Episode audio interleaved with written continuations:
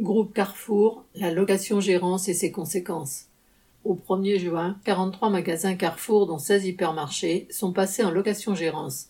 Ils viennent s'ajouter aux 77 hypermarchés et aux centaines de magasins Carrefour Market déjà concernés. Au total, près d'un cinquième du personnel serait déjà passé en location-gérance, soit plus de 20 000 salariés. La location-gérance consiste à confier à un gérant, souvent un directeur de magasin déjà en poste, qui crée alors sa propre société, le droit d'exploiter le fonds de commerce. Cela permet au groupe Carrefour de lui déléguer les frais de gestion des magasins et de ne plus avoir à payer les salaires.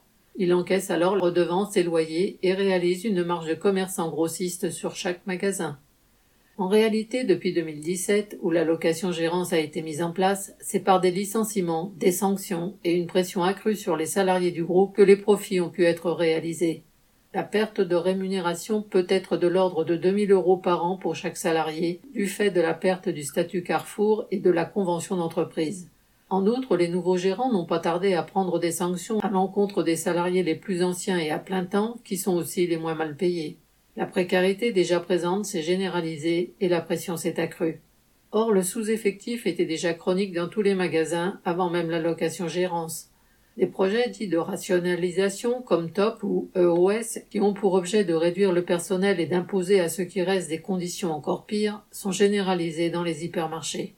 Autant dire que la mise en location-gérance constitue une attaque de grande ampleur supplémentaire. Elle accentue encore celle que subissent les salariés des magasins. La riposte devra venir des salariés de l'ensemble des magasins, qu'ils soient touchés par la location-gérance ou non. Correspondant Hello.